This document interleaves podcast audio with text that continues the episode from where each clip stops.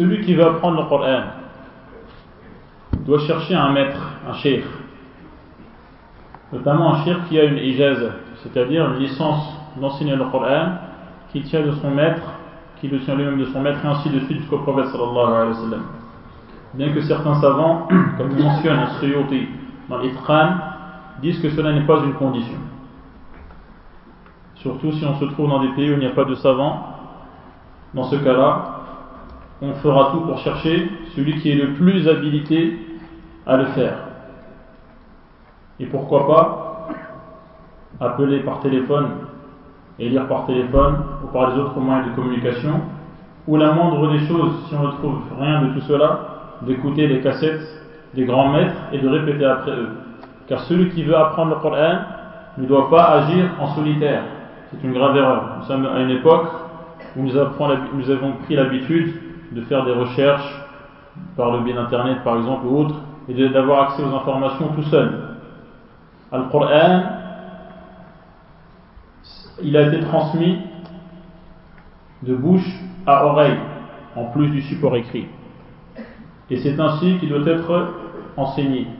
Celui qui veut lire, il doit lire en présence d'un chef qui peut lui garantir que sa lecture est correcte.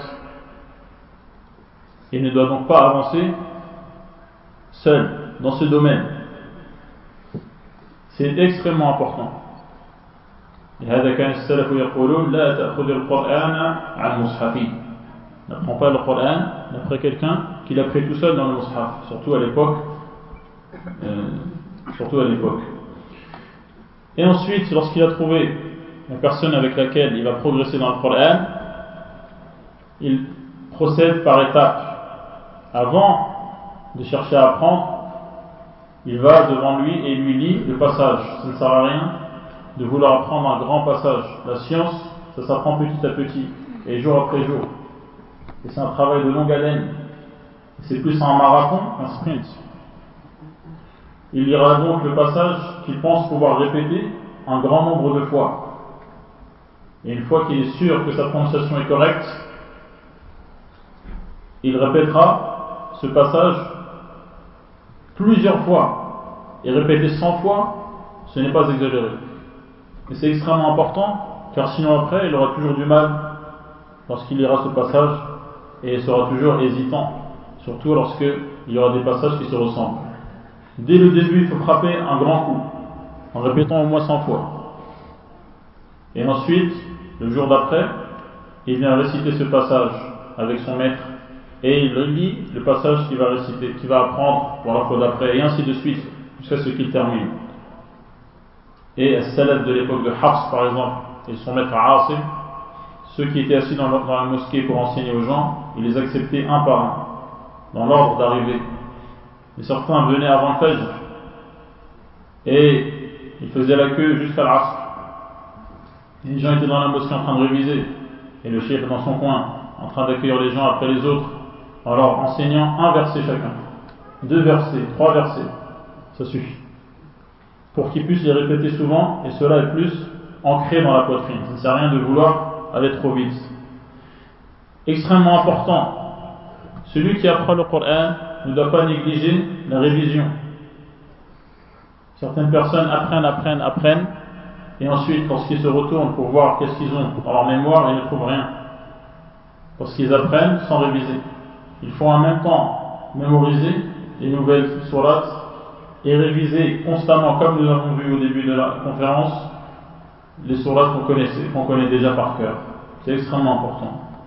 Et ensuite, une fois qu'on a appris le Coran par cœur, chercher une personne pour pouvoir obtenir une ijaza, c'est-à-dire de réciter le Coran du début à la fin et de recevoir une licence,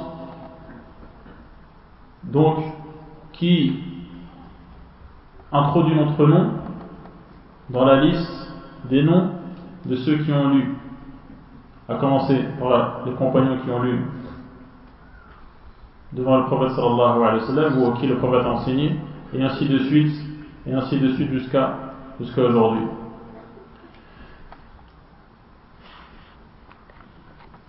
Et ensuite, il est convenable, il est même euh, recommandé d'apprendre une autre lecture, car vous savez qu'en France, par exemple, il y a deux lectures importantes qui se côtoient, la lecture de Hafs et la lecture de Warsh.